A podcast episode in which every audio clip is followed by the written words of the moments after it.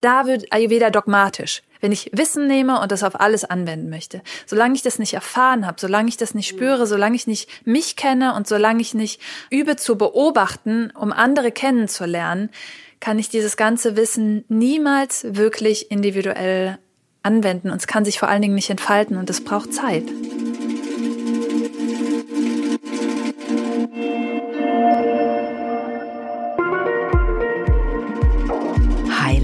Bimbam.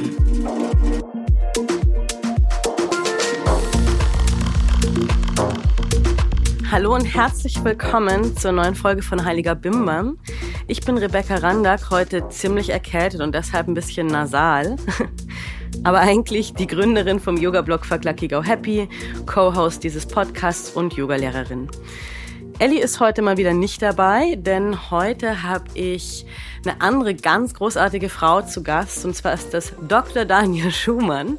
Schreibt auch für Fuck Lucky Go Happy, aber macht sonst noch ganz viele großartige Sachen. Ich bespreche alle Fragen, die ich rund um das Thema Gesundheit und vor allem Ernährung habe mit Dania, weil da kennt sie sich richtig gut aus. Endlich ist es jetzt offiziell mit dem Doktor und ich darf es auch hier sagen. Also Dania ist Doktor der Medizinwissenschaften, studierte Ernährungswissenschaftlerin, Expertin für Ayurveda-Medizin, Heilpraktikerin und Yogalehrerin. Sie hat in Essen und an der Charité in Berlin geforscht, unterrichtet Anatomie im Rahmen von Yoga-Lehrerausbildungen und startet jetzt bald ihre eigene Ausbildung zum ganzheitlichen Ayurveda-Ernährungscoach. Ihr seht schon, es hat einen ziemlich guten Grund, warum Dania meine Vertraute in all diesen gesundheitlichen Fragen ist. Zum Jahresanfang sind die Themen Diät, gesund leben und so weiter wieder ziemlich hoch im Kurs. Und da dazu so viele Halbwahrheiten kursieren, sprechen wir heute darüber, wie man eigentlich den Überblick behält. Wir bringen so ein bisschen Licht in die Welt der ganzen verrückten Food-Trends, sprechen vor allem auch über die spirituelle und die psychologischen Komponenten von Essen und finden dann hoffentlich heraus, wie man sich eigentlich gesund ernähren kann. Herzlich willkommen, Dania. Ja, hallo Rebecca, hallo alle Zuhörer und Zuhörerinnen. Vielen Dank, dass ich da sein darf heute. Ja, das finde ich auch ganz super. Bevor es so richtig losgeht, machen wir so eine kleine Heiliger Bimbam-Fragerunde. Bist du bereit? Ich bin bereit. Heiliger Bimbam ist ein Ausruf des Erstaunens. Was war für dich so ein Heiliger Bimbam-Erlebnis? Ein heiliger Bimbam-Erlebnis. Ich glaube, da gibt's immer mal wieder so große und kleine Momente im Leben, die einen ähm, ja so ein bisschen aufwachen lassen. Ich glaube definitiv ein großes Erlebnis war meine Yoga-Lehrer-Ausbildung in Indien und meine Lehrer dort zu treffen, beziehungsweise mein erstes Treffen mit meinem Ayurveda-Lehrer Vasant Lat. Das waren definitiv ähm, ganz große heiliger Bimbam-Momente. Was ist für dich Spiritualität? Spiritualität bedeutet für mich eine Selbstkenntnis und auch die Kenntnis für alles andere, was im Universum ist. Und das meine ich nicht auf diese sehr mechanistisch äh, wissenschaftliche Art und Weise, sondern eben auf, mm, ja, der Beobachtungsebene und so die eigene Wahrheit eben zu finden und in den Kontext zu setzen. Wann hast du das erste Mal das Gefühl gehabt, es gibt etwas, das größer ist als wir, was wir nicht so anfassen können? Ich glaube, das musste ich schon sehr früh lernen und bin auch sehr früh damit in Kontakt gekommen. Ich kann jetzt nicht unbedingt einen Moment nennen, wo das definitiv da war, aber ich weiß, dass es schon seit ähm, klein auf immer der, der, so ein Teil von mir ist. Ich glaube, es ist was, was ich glücklicherweise schon als Kind sehr stark gespürt habe.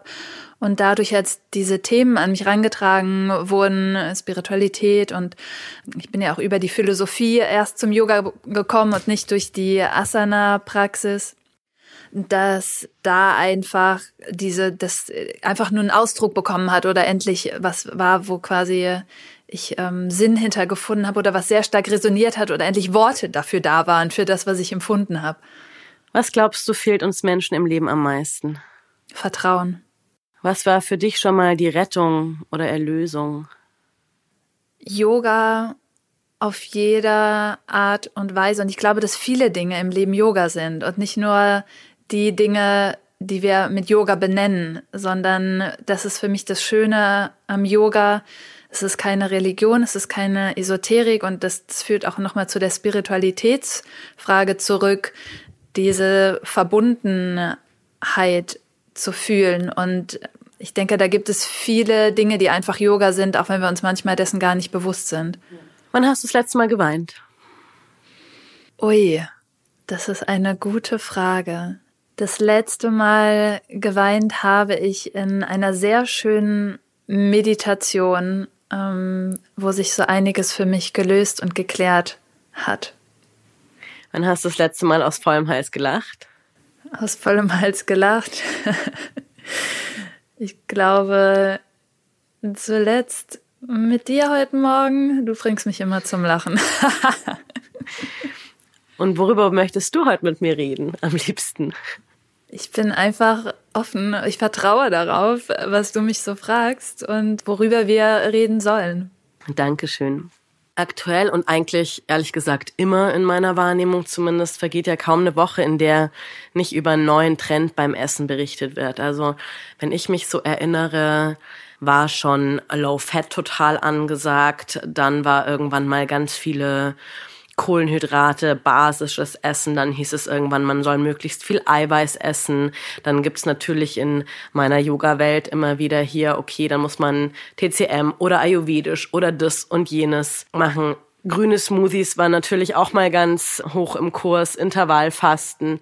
Wie kommt's eigentlich zu diesen ganzen Hypes immer rund um das Thema Essen und warum gibt's eigentlich diese Masse? Von denen jeder Trend als das neueste Heilmittel in Sachen Ernährung und Gesundheit angesehen wird?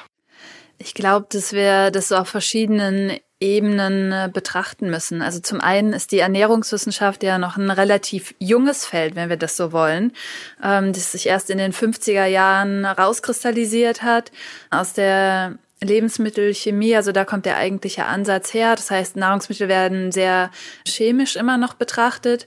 Das heißt, wir sind da mit der Forschung wirklich noch in einem relativ neuen Gebiet. Wir wissen noch sehr wenig, gerade was so anwendungsbezogene Studien betrifft. Ne, wir haben irgendwie viel aus der Zellforschung oder ähm, auch aus Tierstudien. Es gibt sehr wenige wirklich gut konzipierte klinische Studien, das heißt mit Menschen. Das ist ganz wichtig, dass man sowas auch immer betrachtet. Wie wirkt sowas eigentlich in einem Organismus? Das heißt, da bekommen wir immer noch neue Erkenntnisse dazu und das heißt, der Erkenntnisstand wächst natürlich auch mit der Methodik. Ja, das heißt, früher hatten wir oft gar nicht die Methodik, um bestimmte Sachen nachzuweisen. Wenn wir jetzt zum Beispiel alte Ergebnisse nochmal mit der neuen Methodik aufrollen würden, dann verändert sich da natürlich zum einen was zum anderen eben wiederum neue Themen, die man beleuchtet. Und dann ganz wichtig ist es, die wissenschaftlichen Studien nochmal abzugrenzen von Populärwissenschaften. Das heißt, wo sich natürlich jeder drauf stürzt und jeder Wissenschaftler eigentlich vermeidet, ist zu sagen, das gilt generell. Ja, und das ist aber oft, das ist sehr lustig, wenn man sich Studien anschaut, die der Fokus zum Beispiel betitelt oder andere Magazine, die dann große Schlagzeilen erreichen. Wenn man genauer in diese Studien reinschaut, dass diese Studien Studien genau das eigentlich gar nicht so sagen. Aber ah, es macht okay. natürlich auch eine viel bessere Schlagzeile eben, sich einen Punkt rauszugreifen, den groß zu machen und gar nicht zu diskutieren, wie viele Teilnehmer waren bei der Studie, war das überhaupt eine randomisierte Studie, wo muss man vielleicht Schwächen der Studien anschauen, ja? Und das heißt, natürlich, wenn wir uns jetzt die Lebensmittelindustrie anschauen, es ist immer gut, Dinge rauszustellen und sie als die Lösung darzustellen. Das heißt, wir müssen uns jetzt darauf einigen, dass eigentlich die Studie an sich oft gar nicht das Problem ist, wenn wirklich Ernährungswissenschaftler da ähm, reflektiert drauf gucken und dass oft das Problem ist, was dann populärwissenschaftlich draus gemacht wird. Kann das man ist so das, sagen? Genau, das ist das eine. Und das andere ist, dass die Studien das häufig einfach, es gibt einen bestimmten wissenschaftlichen Standard, an den sich jeder halten sollte. Das sind Kriterien, die wurden von also Cochrane-Kriterien von einer ähm, Organisation, die sich speziell damit befasst, was eigentlich gute Wissenschaft bedeutet. Was muss vorhanden sein für eine Studie, damit man möglichst viele Einflussfaktoren Aha. ausschließen kann und keine falschen Schlüsse zieht. Ja, zum Beispiel ein kontrolliertes Design, dass äh, die Leute nach dem Zufallsprinzip zugeordnet werden in die Gruppen und so weiter. Und viele Studien entsprechen diesen Kriterien gar nicht. Und da sind so viele Einflussfaktoren eben da oder es wurde keine richtige Fallzahlberechnung gemacht. Die Statistik ist nicht richtig. Ja, je nachdem, welche Statistik du verwendest, kommen ganz unterschiedliche Ergebnisse raus. Und da ist es einfach wichtig, nicht jede Studie auch zu glauben, die jetzt da ist, nur weil es eine wissenschaftliche Studie ist, die in irgendeinem Magazin veröffentlicht wurde, nicht einfach zu sagen, die Studie hat das und das gezeigt, sondern es ist wirklich wichtig, sich anzuschauen, was hat die Studie eigentlich untersucht? Hat sie überhaupt Zielparameter festgelegt oder hat sie sich dann irgendwas rausgegriffen, nur damit irgendein Ergebnis da ist? Also, Klar, das heißt, wir haben das Problem, dass schon die Studien oft nicht so ganz eindeutig oder gerade auch die alten Studien nicht unbedingt so gut durchgeführt wurden. Dann ähm, werden noch Teile aus diesen Studien rausgefischt und dann die Sau durchs Internet getrieben irgendwie. Und da äh, kommt ja auch der neue also was ja irgendwie ein Trend innerhalb der Food-Trends ist, dass plötzlich auch jeder Ernährungsberater ist und Experte für alle möglichen Themen, nur weil ich vielleicht mal in zwei Wochen in Indien war und irgendwie ayurvedisch gegessen habe oder so, plötzlich ähm, kenne ich mich damit aus. Wie gefährlich ist es? Oder ist es gefährlich? Ich glaube, es ist generell gefährlich zu denken, dass man alles weiß oder dass man von seinem Standpunkt aus, so wie man Dinge erfährt, der sehr subjektiv ist, dass man weiß, was für andere gut ist. Und ich glaube, das ist der Fehler, den viele machen. Zum einen sehe ich das, wenn bestimmte Ratgeber geschrieben werden, da sind wir wieder bei den Populärwissenschaften. Das mag sein, dass sich jemand geheilt hat unter einer bestimmten Ernährungsform, sei das Rohkost gewesen oder die Atkins-Diät, was auch immer, ja. Das sind Dinge, die haben für den Menschen zu diesem Zeitpunkt auf seinen Stoffwechsel bezogen, auf seine Krankheit, auf seine Umstände vielleicht den Unterschied gemacht. Das heißt aber nicht, dass diese Krankheit, die wir zum Beispiel im Ayurveda immer nur als Symptome sehen, ja, ja die gleiche Krankheit kann einfach unterschiedlich unterschiedliche Ursachen haben. Das ist ganz wichtig. Das ist der größte Unterschied zwischen Ayurveda und moderner Medizin, dass nicht jede Krankheit, obwohl wir sagen können, zwei Leute haben Diabetes, aber unterschiedliche Ursachen dafür da sind, dass wir das nicht sagen, ich habe das so und so angegangen und jetzt könnt ihr euch alle mit dieser Methode heilen. Das ist sehr gefährlich, denke ja. ich, weil dann trage ich nicht dafür Rechnung, dass wir alle so individuell sind und so unterschiedlich. Das sehen wir in unseren Ausprägungen, ja, das sehen wir darin, wie wir Dinge verstoffwechseln, wie wir auf Nahrungsmittel reagieren oder ähnliches, ja. Und das ist, glaube ich, so der erste Punkt, den wir angehen müssen oder den wir sehen müssen. Und der zweite Punkt ist immer zu denken, nur weil ich ein paar Dinge weiß, in unserer Gesellschaft ist ja alles immer, wir möchten schnell, schnell. Wir möchten schnell Ernährungsberater werden. Wir möchten schnell in Ayurveda alles wissen. Und ähm, Ayurveda ist so tief und so eine Wissenschaft, die sich langsam entfalten muss. Und es braucht ganz viel Geduld und ganz viel Beobachtung. Nicht nur, um sich dieses Wissen anzueignen. Das ist nur die halbe Miete, sondern auch das zu erfahren. Ayurveda ist ein Erfahrungswissen. Das heißt, es braucht ganz lange, bis ich überhaupt das anwenden kann, dass ich das nicht nur, weil da wird Ayurveda dogmatisch wenn ich Wissen nehme und das auf alles anwenden möchte. Solange ich das nicht erfahren habe, solange ich das nicht spüre, solange ich nicht mich kenne und solange ich nicht übe zu beobachten, um andere kennenzulernen, kann ich dieses ganze Wissen niemals wirklich individuell anwenden und es kann sich vor allen Dingen nicht entfalten und es braucht Zeit. Ja, Ayurveda ähm, möchte ich gleich noch mal ein bisschen näher drauf eingehen. Aber was ja schon auch ein Punkt ist, was ja aber ich auch aus dem Ayurveda kenne, aber gerade auch, also eigentlich aus allen Ernährungs Bla, der so existiert, ist ja trotzdem immer noch Detox ganz wichtig. Anfang des Jahres, jetzt kommt dann auch bald wieder die Fastenzeit. Warum wollen wir uns eigentlich immer unbedingt reinigen und sind wir wirklich so giftig? ich glaube, dass das Prinzip von äh, Detox, obwohl ich das Wort nicht wirklich mag. Ich glaube, es gibt bessere Wörter oder schönere Wörter. Zum Beispiel welches? ich glaube zum Beispiel das Raumschaffen, auch wenn es jetzt nicht so ähm, griffig klingt wie Detox, ein viel besserer. Ich bin gerade auf Raumschaffen Kur. ich mache eine ayurvedische Raumschaffung. Gefällt mir. Aber ja, ähm, gefällt mir der, die Vorstellung dazu. Weil es geht nicht darum, unbedingt immer alles loszuwerden, ja, und oder Dinge von uns wegzudrücken, sondern es geht einfach nur um das Aufräumen. Vielleicht ist Aufräumen auch ein schönes mm, Wort. Und das ist genau das, was wir eben durch das Fasten machen. Wir können unsere Gedanken aufräumen, dadurch, indem wir zum Beispiel einen Digital Detox machen, indem wir meditieren, schaffen wir auch wieder Raum, um eben diesen ganzen Kladder, den wir im Kopf haben, einfach mal loszulassen und zu gucken, was liegt eigentlich wirklich dahinter. Und genau das Prinzip ist eben auch bei dem körperlichen Aspekt. Wenn wir jetzt zum Beispiel Intervallfasten nehmen oder ein Heilfasten, der Körper braucht Zeit, um aufzuräumen. Und die braucht er eigentlich jede Nacht. Und eigentlich geben wir das dem Körper nicht. Raum schaffen könnte man jetzt auch ja so mit, also meine These ist ja immer, dass beim Detoxen, es klingt halt besser als auf Diät sein, dass viele Leute vor allem körperlich Raum schaffen wollen. Meine Erfahrung ist ehrlich gesagt mit Fasten auch, dass der Effekt vor allem mental passiert. Also klar, körperlich verliert man irgendwie ein bisschen Wasser, ein bisschen Fett vielleicht, aber das, was wirklich den Zauber davon ausmacht, ist diese Klarheit körperlich und, und auch psychisch, so die man dadurch bekommt. Glaubst du, dass das, was ja eigentlich ein sehr schöner Ansatz ist, auch oft missbraucht wird und quasi gesundes Essen dann einfach nur als neues Deckmäntelchen für eine Diät verwendet wird? Ja, ich glaube, du hast da was ganz Wichtiges gesagt. Klar, man verliert ein bisschen Wasser und ein bisschen Fett und genau das ist es eben nicht unbedingt. Okay. Und oft ist es, geht es gar nicht darum, Gewicht zu verlieren, Fettmasse zu reduzieren, sondern es geht wirklich um dieses Aufräumen. Und das ist das, was passiert im Körper. Ähm, DNA-Reparaturprozesse, das ganze Zellmaterial einmal aufzuräumen oder angesammelte Stoffwechselprodukte, alte Proteine, das wird ja alles verdaut innerhalb der Zellen. Und das ist das, was passiert. Und oft denken Leute, sie müssten dann danach schlanker sein oder Fett verloren haben oder Wassergewicht, was auch immer und tragen gar nicht irgendwie die Rechnung dafür, was eigentlich alles in ihrem Körper dadurch passiert ist dadurch.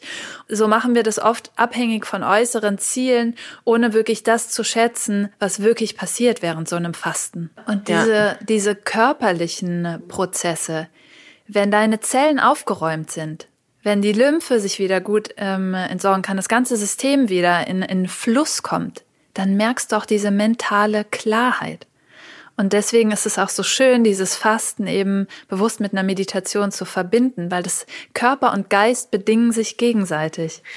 Ich merke schon, wenn ich mit dir über Ernährung rede, brauchen wir uns gar nicht erst mit irgendwelchen Klischees aufhalten, sondern wir sind eigentlich sofort bei der spirituellen Komponente vom Essen, worüber wir uns gleich noch ausführlicher unterhalten.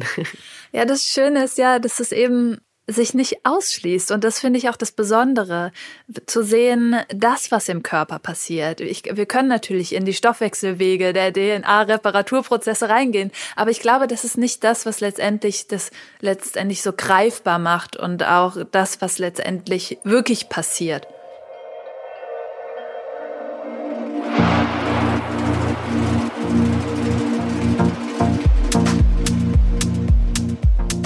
Sponsor für die heutige BIMMAM-Folge ist Deutschlands beliebteste Meditations-App und zwar ist das Seven Mind. Ich teste die seit ein paar Wochen und muss sagen, ich bin ganz begeistert. Grundsätzlich finde ich ja, dass so regelmäßiges kurzes Meditieren oder Atemübungen so der absolute Game Changer sind. Also was, was man irgendwie mal eben zehn Minuten zu jeder Tageszeit in seinen Alltag einbauen kann. Auch ganz zusätzlich zur regelmäßigen Yoga-Praxis. Für mich super wichtig, hat mein Leben total verändert. Und es ist genau das, was für Ruhe im Kopf und innere Gelassenheit und einen guten Kontakt zu mir selber und entsprechend auch zu anderen geführt hat. Auch ich bin da zwischendrin manchmal ein bisschen faul und war deshalb wegen sehr dankbar, mich ein bisschen von einer App inspirieren lassen zu können und auch immer wieder auf mein Meditationskissen leiten zu lassen. Gerade habe ich mit einem Programm angefangen und zwar dem Gelassenheitsprogramm. Gelassenheit ist was, was ich mir wirklich mehr in meinem Alltag wünsche und ich bin gespannt, wo mich das hinführen wird. Ansonsten gibt's in der App auch 220 ganz normale Meditationen, weitere Programme, Naturgeräusche, Gongs für individuelle Meditationen. Die Grundversion des Ganzen ist kostenlos, der Einsteigerkurs ebenso. Und wenn ihr, wie ich, tiefer einsteigen wollt, dann könnt ihr das günstiger machen, weil wir schenken euch gemeinsam mit Seven Mind 30 Prozent auf das Jahresabo. Das könnt ihr folgendermaßen abschließen. Schritt eins: Ihr ladet die App runter und registriert euch mit Facebook oder eurer ganz normalen E-Mail-Adresse. Um dann den Gutschein aber einzulösen, müsst ihr den Browser öffnen und die Adresse www.sevenmind.de slash Coupon eingeben. Also Sevenmind schreibt sich sieben und dann Mind wie das englische Wort für Geist.de slash Coupon. Und dort meldet ihr euch wieder an und schreibt in das Feld für den Code Heiliger Bimbam rein. Achtet darauf, dass Heiliger Bimbam in Großbuchstaben komplett geschrieben ist und als ein Wort ohne Leerzeichen. Damit sind dann alle Programme für euch freigeschaltet. Ihr habt die 30 Prozent auf das Jahresabo bekommen. Und wenn euch das jetzt zum Hören zu viel war, die ganze Anleitung zum Nachlesen gibt's nochmal in den Show Notes, also diesem kleinen Beschreibungstext zu dieser Podcast-Folge. Schaut da einfach rein und beginnt am besten direkt zu meditieren. Okay, wir sind uns einig. Essen ist so viel mehr als Nahrungsaufnahme und sich mit irgendwelchen Nährstoffen zu füttern. Und dafür bist du auch definitiv die Expertin. Ich glaube, das haben jetzt alle verstanden. Aber wenn wir sagen, okay, Ernährung hat eine spirituelle Komponente, was, was meinen wir eigentlich damit oder was meinst du damit? Ich glaube, dass es wichtig ist zu sehen, dass Nährstoffe wichtig sind, Proteine und so weiter. Das sollte man auf keinen Fall in Frage stellen. Ja, auch bestimmte Mikronährstoffe, Vitamine, wenn die im Mangel sind, ganz klar es treten Krankheiten auf, Mangelerscheinungen. Wir brauchen das ganz, das, das ist überhaupt nicht in Frage zu stellen.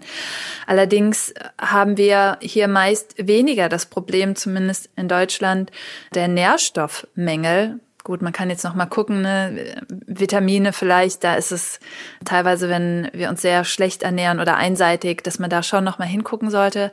Aber wie sehr wertschätzen wir zum Beispiel unser Essen? Wie sehr nehmen wir uns wirklich die Zeit, uns selber Essen zuzubereiten? Wie sehr fragen wir uns wirklich, was tut mir gut?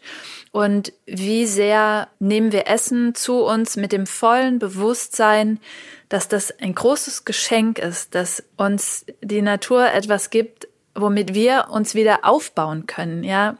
In der Ernährungswissenschaft heißt es schön, du bist, was du isst, ja. Klar, wir bauen uns wieder auf aus den Proteinen, die wir essen und so weiter. Das wird alles wieder aufgenommen, Körper wieder aufgebaut. Das macht Sinn auf der physischen Ebene. Aber wir essen genauso das mit, wie Nahrungsmittel produziert wurden. Wir essen bestimmte energetische Komponenten mit und wir essen auch unsere Gedanken mit. Ja, allein das ist das Schöne im Ayurveda, dieses Verdauungskonzept. Ja, im Ayurveda heißt es nicht, du bist, was du isst, sondern auch du bist, was du verdaust. Und das ist so wichtig. Und wir müssen nicht nur Nahrung verdauen. Wir können die beste Nahrung zu uns nehmen. Wenn die nicht verdaut wird, kommt die nicht im Körper an. Und die meisten Menschen haben Verdauungsprobleme. Ja, das stimmt. Das ist auch krass. Ich merke auch immer, wenn ich, sagen wir, so ein paar Essen, die ich halt immer wieder mache, Ayurvedisch zum Beispiel Kitscheri, ich mache immer das Gleiche da rein. Und wenn ich Muße hab und irgendwie wirklich mit Liebe koche und vielleicht noch irgendjemand auch in der Küche ist, dann schmeckt das voll geil danach. Und sonst schmeckt es schon auch, wenn ich das schnell, schnell mache, aber es schmeckt anders. Und das ist auch dann beim Essen was anderes, ob ich das jetzt irgendwie Sonntag, Nachmittag mit meinem Freund entspannt esse oder ob ich das schnell im Büro irgendwie zwischen hektischen Calls esse und zubereite. Und obwohl eigentlich Nährstoff, nährwertmäßig exakt das gleiche drin sein muss. Aber auch mit welcher Intention nähere ich mich eigentlich? Bin ich eigentlich, und ich glaube, das sind viele, in so einem ständigen Kampf mhm. mit meinem Essen, ja? Oder schätze ich das wirklich wert, was ich da esse? Und vor allen Dingen, wie ist mein emotionaler Status? Wenn ich voll von unverdauter Emotionen bin, irgendwo bleibt's hängen auf der Ebene, ja, und das ist wichtig. Also quasi das restliche Leben hat damit zu tun, was ja irgendwie auch eine Begründung dafür wäre, warum wir eigentlich all diese theoretischen Informationen über wie man richtig isst haben, aber das oft trotzdem so schwer ist für Menschen umzusetzen. Absolut. Und da kommen wir auf die emotionale Ebene und die ist noch viel zu wenig beleuchtet. Denn die meisten von uns, wir sind hier in keinem Land, wo wir Hunger leiden müssen. Essen ist ständig verfügbar. Und die meisten von uns haben gelernt, bestimmte Emotionen, bestimmtes Fühlen einfach mit Essen zu kompensieren. Das heißt, dass wir nicht mehr in der Lage sind, unsere eigenen Bedürfnisse wahrzunehmen, so dann, oder, ähm, die häufig. Appetit oder, ach so. Nee, ich meine, ah, ja, Bedürfnis, okay. mhm. genährt zu sein, zum Beispiel, was du beschrieben hast, ne, so auch in der Umgebung, die zusätzlich noch nährt, Essen zu sich zu geben. Und wenn wir immer dieses Gefühl von, ich möchte eigentlich genährt sein, mit Essen nur gleichsetzen, dann wird das nicht unseren Hunger stillen, ganz im Gegensatz, ja. Und da ist es total wichtig, sich nach den eigenen oder den wirklichen Bedürfnissen dahinter zu fragen. Und ganz interessant, was du angesprochen hast, der Geschmack, ja, dass manchmal trotzdem Dinge fad schmecken, obwohl du viele Gewürze zugegeben haben die Geschmäcker im Ayurveda sind ein ganz wichtiges Tool, was wir nicht nur in der Nahrung benutzen, sondern wenn wir zum Beispiel auch in unseren Sprachgebrauch gucken, wenn uns unser Leben fad vorkommt oder ähnliches. Wir haben ganz viele Ausdrücke, ich bin sauer, ja, oder ähnliches. Zu sehen, wie sehr das eben auch mit unseren Emotionen verknüpft ist. Also das heißt, Ayurveda nimmt diesen Aspekt mit rein. Es wird ja auch definiert als die Lehre vom Leben, oder? Ja, die Wissenschaft von dem langen Leben oder die Wissenschaft des Lebens. Und das allein das ist ja schon so ein großer, umfassender Begriff. Ich wollte gerade sagen, kann man das irgendwie kurz erklären für alle, die jetzt nicht so genau wissen, was Ayurveda eigentlich ist? kurz gesagt ähm, ist Ayurveda ein traditionelles Medizinsystem, was in Indien den Ursprung hat und es umfasst eben alle Bereiche des Lebens, deswegen die Wissenschaft des Lebens. Das heißt, es geht um ähm, Lifestyle, es geht um Routinen, es geht um die Nahrung, ganz wichtig. Es betrifft aber auch viele andere, es ist eng mit Yoga verknüpft. Wie genau? Wie, wie ist es mit Yoga verknüpft? Yoga und Ayurveda entstammen beide den Veden und beide der Samkhya-Philosophie, haben also ähnliche Ursprünge und haben sich aber parallel voneinander entwickelt. Und während Ayurveda sich wirklich natürlich auch als eine spirituelle ähm, Wissenschaft mit dem Geist und natürlich ähm, ja diesem Spiritualismus befasst, ist es doch eher auf den Körper und die Gesundheit fokussiert. Und Yoga ist natürlich das, was wir dann nutzen, wenn wir den gesunden Körper haben, wenn wir die Voraussetzungen geschaffen haben, unser unser Potenzial da voll ausschöpfen zu können, weiterzugehen und uns wirklich über den Sinne des Lebens, auch wenn Ayurveda das nie aus den Augen verliert, aber Yoga hat da nochmal ein viel umfassenderes System, um wirklich hinter den Körper nochmal zu blicken und die physische das, Ebene. Das finde ich übrigens ja so spannend, weil das entlastet auch Yoga immer so. Wenn ich das mal ein bisschen krasser abgrenze noch, als du es gerade gemacht hast, so Ayurveda kümmert sich eigentlich um die Gesundheit, um den Körper, um das, was man so anfassen kann und Yoga um die spirituelle Geschichte, dass man eigentlich sagt, okay, insofern ist dann eigentlich Yoga tatsächlich rein traditionell gesehen für den Weg zur Erleuchtung zuständig und muss nicht, wie jetzt oft in vielen modernen Yoga-Stilen, obwohl ich immer noch ein Fan davon bin, für die Gesundheit trotzdem sinnvoll Yoga zu üben. Aber das, finde ich, entlastet Yoga insofern, als dass es nicht auch gleichzeitig noch Rückenschule, Physiotherapie und so weiter ähm, sein muss, sondern dass es sich tatsächlich mit der spirituellen geistigen Entwicklung beschäftigt. Aber genau das finde ich das Schöne am Yoga. Es kann all das sein. Es kann dir zu körperlicher Gesundheit verhelfen. Und es ist einfach so schön, weil jeder startet an einem unterschiedlichen Punkt. Und wenn es für dich erstmal ist, Yoga zu üben, um ein besseres Gefühl für deinen Rücken zu bekommen oder ähnliches, dann ist es absolut gut so, denke ich. Und das ist auch das Schöne, deswegen würde ich es nicht ganz so stark trennen, weil im Ayurveda wird eben auch, werden Asana verschrieben, also Yoga-Übungen ähm, oder es werden bestimmte Meditationen oder Atemübungen verschrieben, weil eben Ayurveda weiß, es ist nicht getrennt voneinander. Ja, genau das Körper und Geist gehören einfach zusammen und wir können diese beiden Ebenen nicht voneinander trennen. Und das finde ich auch das Schöne im Hatha-Yoga. Der Weg hinter den Körper oder über den Körper hinaus ist durch den Körper. Das nicht zu vergessen, dass wir diesen Körper haben, um zu erfahren. Wir haben dieses Leben, um zu erfahren. Und Klar, ohne den Körper geht ja auch kein Yoga. Also auch wenn das, wenn die Form des Yoga singen oder einfach nur sitzen ist. und eben das dahinter zu erfahren, natürlich voll und ganz durch den Körper. Das heißt, Yoga kann einem zu mehr Gesundheit und Wohlbefinden verhelfen und vielleicht auch zur Erleuchtung. Und Ayurveda trotzdem hat den Fokus erstmal auf die Gesundheit. So ganz konkret, wenn du jetzt sagst, okay, ayurvedisch arbeiten, ayurvedische Beratung? Welche Bereiche wird man sich da so grob alles angucken? Wichtig ist eben im Unterschied zu einer Ernährungsberatung, wo man meistens, na klar, sagt man auch, Sport machen wäre gut oder ein bisschen Bewegung und so. Aber im Ayurveda schaut man doch wirklich nochmal eher auf verschiedene Lebensbereiche. Und es ist wichtig, das zu integrieren eben. Wenn ich jetzt in einer Beratung schaue, dann ist es einfach ganz wichtig, dass immer alles was umgestellt wird oder in einem, was Ratschläge anbetrifft, ich würde es vielleicht gar nicht Ratschläge nennen, ähm, dass das integriert werden kann. Und dazu kann ich nicht einfach sagen, das und das ist das Rezept, sondern ich muss mir die Person anschauen, die vor mir sitzt. Ich muss wissen, was ihre psychologische Beschaffenheit ist, ähm, auch vielleicht nochmal bestimmte Muster kennenlernen oder mit der Person zusammen spiegeln, weil es geht nicht darum, das mit das zu ersetzen oder ähm, bestimmte Nahrungsmittel auszutauschen, sondern es geht wirklich um die Ganzheitlichkeit und wirklich zu sehen, wer vor mir sitzt und nicht einfach irgendein Muster auf jemanden aufzupressen.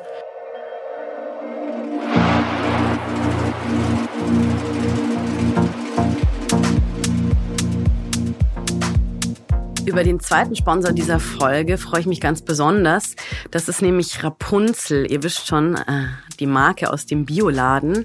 Und das war eines der ersten Unternehmen, die biologische, fair produzierte und auch sehr, sehr hochwertige Lebensmittel hergestellt haben. Insofern kein Wunder, dass Rapunzel, seit ich ein kleines Kind bin, Dauergast im Küchenschrank oder im Kühlschrank ist. Ich liebe bis heute sehr die Nüsse in Großpackungen und Nussmusse oder auch Öle und andere Grundnahrungsmittel wie Bohnen oder Reis habe ich da eigentlich immer zu Hause. Passend zum Thema haben wir aber einen kleinen Tipp für euch. Rapunzel hat einen sauleckeren ayurvedischen Frühstücksbrei, den man einfach nur mit warmem Wasser oder warmer Hafermilch aufgießen muss, wenn es mal ganz schnell gehen soll. Manchmal ist ja eine Viertelstunde Schlaf ein bisschen mehr wert, aber aufs gesunde Frühstück sollte man trotzdem nicht verzichten. Die Rapunzel-Produkte bekommt ihr in allen Bioläden und Reformhäusern oder wenn da nichts in der Nähe ist, direkt online beim Hersteller. Und für die nächste Großbestellung Essen schenken wir euch sogar gemeinsam mit Rapunzel 10% Rabatt. Geht dafür einfach auf shop.rapunzel.de packt alle Produkte in den Warenkorb und vor dem Checkout geht nochmal auf Bestellungen bearbeiten und gebt dort den Code Heiliger Bimbam ein. Also shop.rapunzel.de, Bestellung bearbeiten, Code Heiliger Bimbam eingeben, 10% weniger bezahlen. Insofern lasst es euch schmecken.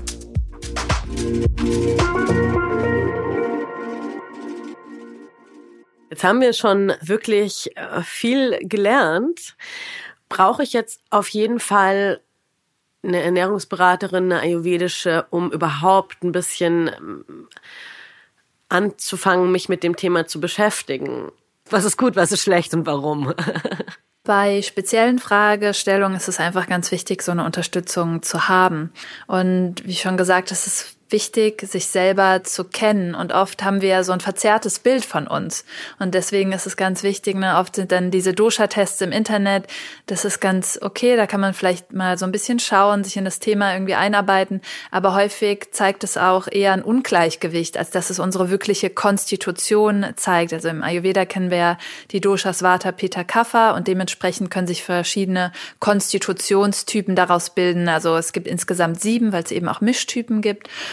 Ähm, ich denke, das ist schon ganz gut, da einfach mal mit Unterstützung drauf zu schauen. Aber viel wichtiger und das, was du schon angesprochen hast, es ist oft hat man das Gefühl, ah, das ist so viel und so kompliziert. Ja, man kann immer vom äh, noch weiter ins Detail gehen. Aber das Wichtigste sind eigentlich so, was wir mittlerweile unter den Micro-Habits kennen. Das ah, sind, Micro-Habits. Das sind ganz kleine Veränderungen, die eine riesige Wirkung haben. Und es geht gar nicht darum, dieses ganze Potpourri von Empfehlungen erstmal so perfekt wie möglich zu machen, sondern sich etwas auszusuchen, womit man ganz einfach anfangen kann. Was vielleicht eine Umstellung bedeutet, aber wenn ich das geschafft habe, bilde ich Raum. Ich schaffe Raum für Neues. Und das ist, ne, wo wir eben mit dem Fasten drüber geredet haben, warum das so wichtig ist. Es ist immer, bevor ich was Neues etabliere, muss ich erstmal Raum dafür schaffen. Das stimmt. Ich muss wirklich auch sagen, dass manche Dinge, die ich über die Jahre integriert habe, es hat bei mir auch echt gedauert, wie du so gesagt hast. Das ist, man kann nicht alles so schnell, schnell. Aber inzwischen ist es ja sogar schon so, dass ich eigentlich fast kaum mehr auswärts essen kann oder wirklich nur noch in echt gehobenen Restaurants, was ich mir nicht so oft leisten kann. Ähm, und auch so Kleinigkeiten wie zum Beispiel wirklich ausschließlich Mahlzeiten zu mir zu nehmen, am besten selbst gekocht oder sowas, was jetzt ja, glaube ich, keine klassische ayurvedische Empfehlung wäre, aber das hat schon enorm viel ähm, verändert. Können wir vielleicht da so ein paar Regeln für die Leute. Es gibt auch für alle, die es genauer lesen wollen, einen Artikel auf Verglucky Go Happy. Da hat Daniel mal die zehn goldenen Regeln des Ayurveda oder der Ayurveda-Ernährung, der, der, Verdauung geschrieben. Die packen wir euch auf jeden Fall auf die Startseite. Aber auch hier nochmal, so lass es fünf wichtige sein zum Anfangen. Zum Anfang, ich glaube, das Wichtigste ist erstmal Routine. Ja. Mhm. Die meisten essen den ganzen Tag über verteilt und das ist auch dieses Problem, was eben diesen Raum nicht zulässt. Die ganze Zeit ist unser Verdauungssystem damit beschäftigt. Wir snacken, dann hier die Nuss, dann nochmal, wir, oft nehmen wir gar nicht wahr, was wir uns eigentlich so über den Tag verteilt in den Mund stecken. Das heißt, schau, dass du deine Mahlzeiten wirklich auf drei Mahlzeiten beschränkst dann ist es natürlich wichtig, dass diese Mahlzeiten möglichst ausgeglichen sind. Das heißt, wenn ich nicht schaue, wenn ich mir irgendwas dann ähm, reinziehe, dann habe ich dann habe ich vielleicht schnell wieder Hunger und bin in dieser Falle von diesem Blutzucker steigt schnell an, sinkt wieder ab, dann bin ich müde, dann brauche ich wieder irgendwas. Schau, dass du dir wirklich Mahlzeiten gönnst, die, ähm, wenn wir ernährungswissenschaftlich jetzt sprechen, wirklich eine Kohlenhydratquelle mit drin haben, aber Vollkorn oder ganzheitliche, unverarbeitete Produkte, dass da Protein mit bei ist, ja, dass du da Gemüse drin hast. Im Ayurveda sind die sechs Geschmacksrichtungen zum Beispiel wichtig. Stimmt, für mich war das echt auch ein Key. Das hast du irgendwann mal zu mir gesagt, schau, dass ein Fett drin ist, schau, dass ein Eiweiß drin ist und schau, dass Kohlenhydrate zum Sattwerden drin sind. Und diese Formel wende ich ganz oft, gerade auch wenn wir nur so schnelle Lunches im Büro machen, wende ich darauf ab. Das geht total einfach und macht einfach richtig zufrieden satt. Guter Punkt. Ja, absolut. Und es ist so easy. Also es ist das Baukastenprinzip. Schreib ja. dir von mir aus eine Tabelle auf, wo du mal überhaupt so für dich reflektierst, was ist eigentlich irgendwie ein komplexes Kohlenhydrat, Quinoa zum Beispiel. Ja, da habe ich sogar zusätzlich noch Eiweiß drin. Ähm, was kann ich nehmen? Kann ich ähm, Vollkornreis nehmen oder ähnliches? Und was ist eigentlich eine gute Eiweißquelle? Da sind Hülsenfrüchte zum Beispiel mit dabei oder ähnliches. Dass auch mal Nüsse, Saaten mit dabei sind und dann eine gute hochwertige Fettquelle, ja, dass du das für dich durchgehst und dann einfach puzzelst, ja, also das ist wie gesagt, wenn man das einmal so ein bisschen im Kopf hat, dann hast du ruckzuck irgendwie dein Lunch oder wenn du irgendwo hingehst, macht dir einfacher eine Entscheidung zu treffen, okay, das, das, das ist drin, super Wahl und allein diese Umstellung auf drei Mahlzeiten und ein Abendessen, was nicht so spät ist. Ja. Das sind wirklich so drei Sachen, die ich mitgeben kann. Regelmäßigkeit, schau, dass es ausgewogen ist und ein frühes Abendessen. Weil das hilft dir eben über Nacht wirklich den ganzen Junk abzuarbeiten, der sich so verteilt und du hast es deinem Körper schon einfacher gemacht indem du nicht den ganzen Tag gegessen hast, sondern wirklich nur zu bestimmten Zeitpunkten. Der Körper weiß einmal, aha, dann kommt was, jetzt müssen alle Verdauungsorgane einmal arbeiten und danach haben sie aber auch wieder Ruhe und können sich erholen. Das stimmt und man merkt es dann, man ist ja viel fitter. Ja. Also fitter und äh, ausgeschlafener, schläft besser. Zwei noch, wir wollten fünf. Siehst du, jetzt machst du es schon fast wieder komplex. Das, das andere ist, dass wir häufig die Angewohnheit haben, uns zu der Mahlzeit ein großes Glas Wasser daneben zu mhm. stellen. Und wenn wir uns das mal rein logisch betrachten, unser Körper ist so schlau, der hat deine Verdauungssäfte in einer bestimmten Konzentration, wenn wir das mal chemisch betrachten. Und es ist genau darauf ausgelegt, in der Konzentration zu arbeiten. Und was machen wir? Wir spülen das einfach mit dem ganzen Wasser, am besten noch kaltes Wasser runter. Die Verdauungssäfte werden verdünnt. Dadurch können wir auch nicht so gut verdauen. Zum anderen, häufig nutzen Leute bei einem schnellen Lunch das Wasser, anstatt zu kauen, die Nahrung runterzuspülen. Und die Verdauung beginnt im Mund. Es ist unglaublich wichtig zu zerkleinern, einzuspeicheln. Ja, das Zerkleinern macht es dem Verdauungstrakt einfach, aber auch im Speichel enthaltene Alpha-Amylasen, das sind Enzyme, die die Kohlenhydrate schon verdauen. Ja. Und einfach mal auszuprobieren, wie es ist, wenn man vielleicht nur so ein ganz kleines bisschen warmes Wasser dazu trinkt, ja. Das sollte wirklich nicht mehr als ein halbes Glas, ein maximal, wirklich ein ganz kleines Glas, wenn man eher so eine trockene Mahlzeit hat oder merkt, der Mund ist jetzt doch zu trocken. Oder einfach mal zu versuchen, wenn viel Feuchtigkeit auch sowieso im Essen ist, mal nichts zur Mahlzeit zu trinken. Dass man sagt, eine halbe Stunde vorher und bis eine halbe Stunde nach dem Essen trinke ich keine großen Mengen und zwischen den Mahlzeiten immer mal wieder warmes Wasser, ein Tee oder ähnliches. Allein das macht auch schon einen Riesenunterschied. Ja. Das muss ich sagen, fällt mir relativ schwer, aber ja. Naja. Und da ist natürlich auch vielleicht so ein Indikator, ist das Essen zu salzig. Ja, oft benutzen hm. wir statt Gewürzen, leider ist im deutschen Kulturraum so, dass wir wirklich wenig mit Gewürzen eigentlich arbeiten, sondern eher mit Salz und Pfeffer. Das ist so das Gewürz des, ja, des Deutschen, glaube ich. Ähm, dass wir da mal mit anderen Geschmacksrichtungen versuchen zu arbeiten. Und das ist auch das Besondere, wenn du einen Heißhunger entwickelst auf Süßes nach einer Mahlzeit, war sie wahrscheinlich zu salzig. Ja, der Körper will ja immer gegenregulieren. Ja? ja. Dass man da so ein bisschen schaut, deswegen kennt man die sechs Geschmäcker im Ayurveda, dass man da ein bisschen ausgewogener ähm, schaut. Super. Ich glaube, wir haben sogar schon fünf. Na, ich glaube, der fünfte Punkt wäre jetzt quasi einfach Achtsamkeit beim Essen. Ah, okay, ja. Ja, dass du kaust. Dass, ich meine, klar, Essen ist auch so eine so ein soziales Ereignis, aber dass du nicht vergisst zu kauen oder dass du keine angeregten Diskussionen jetzt über dem Essen führst. Auch dieses Business Lunch oder so ein Meeting über einem Essen, das ist eigentlich echt keine gute Idee, weil ähm, entweder haben wir Rest and Digest, ja, das ist der Parasympathikus, der ähm, dafür zuständig ist, im Entspannungsmodus nur arbeiten kann. Und dann es können wir nur verdauen, wenn wir jetzt andere Einflüsse haben, wenn wir mit dem Handy beschäftigt sind, wenn wir irgendwie eine politische Diskussion führen oder ähnliches. Ganz klar, irgendwie die Aufmerksamkeit geht woanders hin. Wir sind eher erregt und dann brauchen wir einfach nicht die ganze Energie im Verdauungstrakt, sondern woanders. Und natürlich hemmt das auch wiederum die Verdauung. Deswegen wäre das so der fünfte Punkt, einfach Stimmt. achtsamer zu sein so wie zwei Sachen auf einmal essen dann eigentlich. Also eine, eine mental und eine physisch. Also, ich versuche es zusammenzufassen. Also das Allerwichtigste erstmal ist Punkt eins regelmäßig essen. Das heißt zwei oder drei Mahlzeiten am Tag. Dabei ist es wichtig, Punkt zwei so ein frühes Abendessen, also nicht sich abends noch den Bauch so voll zu schlagen. Darauf zu achten, dass die Mahlzeiten ausgewogen sind, also wirklich Fette, Kohlenhydrate, Eiweiß, mit drin sind. Das wäre der dritte Punkt.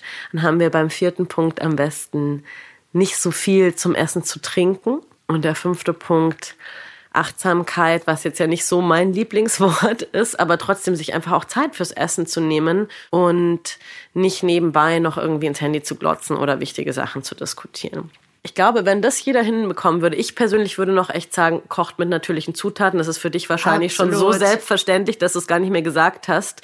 Also dieses aus dem Clean Eating, diese Regel, alles, was deine Oma nicht als Essen erkannt hätte oder nicht kannte, nicht kaufen konnte, nicht essen, das möchte ich gar nicht mehr essen, solche Dinge. Absolut, aber weißt du, ich glaube, es ist wichtig, dass man äh, dahin kommt, was ist erstmal ja. eine Riesenumgewöhnung, ja, und da sollte man nicht zu hart mit sich sein und sich immer noch die Dinge gönnen am Anfang, die man wirklich gerne gegessen hat und das nicht als so den super fein zu sehen, sondern erstmal zu schauen, statt Altes direkt wegzulassen, wie kann ich erstmal Dinge abändern, ja, oder wie kann ich irgendwie das Alte so ein bisschen aufpeppen oder gesünder machen, statt direkt irgendwie alles loszulassen. Das ist viel wichtiger, Stimmt. erstmal Neues dazuzunehmen, statt direkt alles andere wegzuschmeißen oder das zu verteufeln.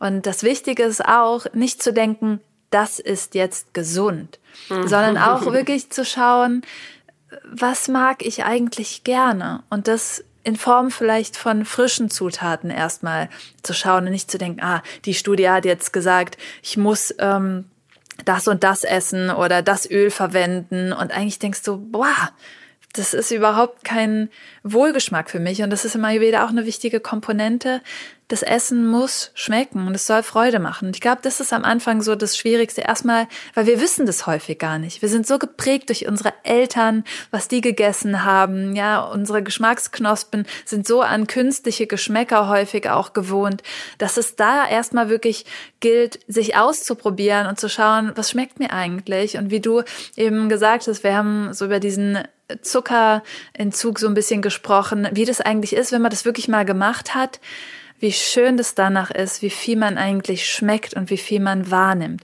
Vielleicht ist das ein ganz guter Start und das aber nicht zu sehen als das, was du dein Leben lang jetzt durchführen musst, aber vielleicht ist es eine gute Umstellung. Vielleicht sind ein paar Tage Fasten eine gute Einleitung, um langfristig andere Ernährungsgewohnheiten zu etablieren.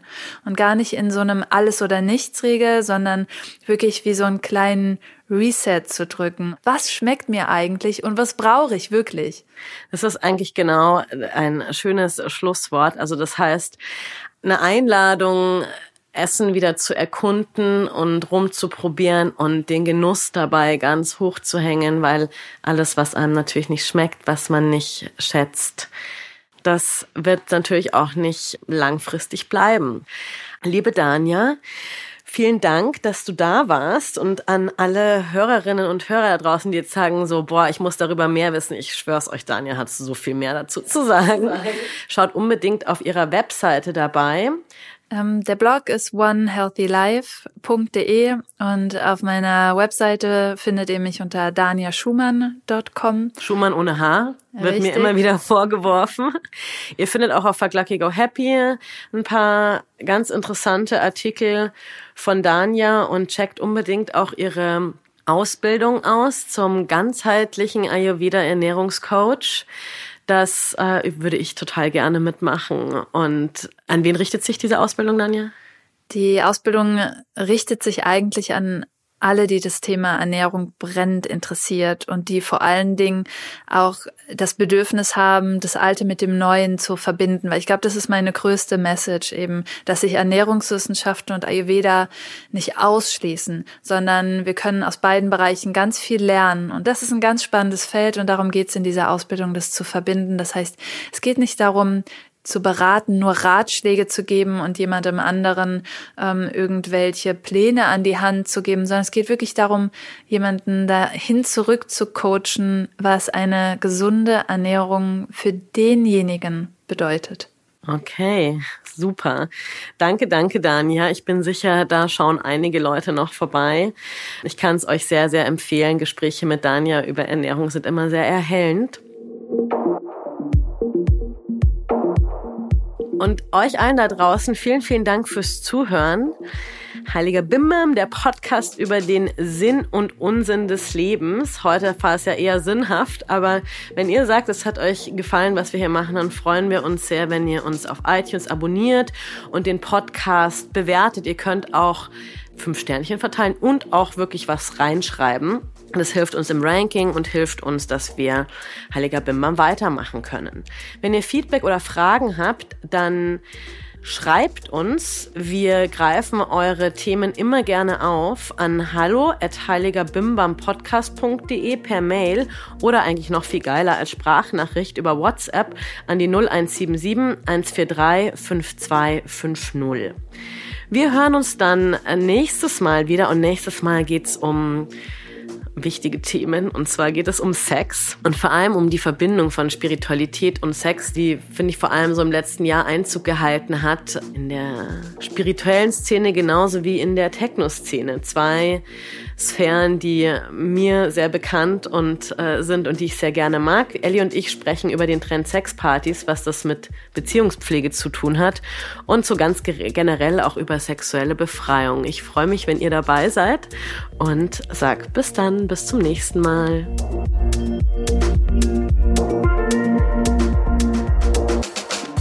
Ein Podcast von Fuck Lucky, Go Happy in Kooperation mit Ikone Media.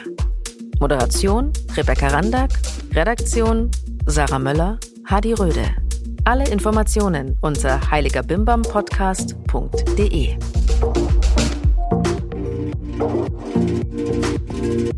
Thank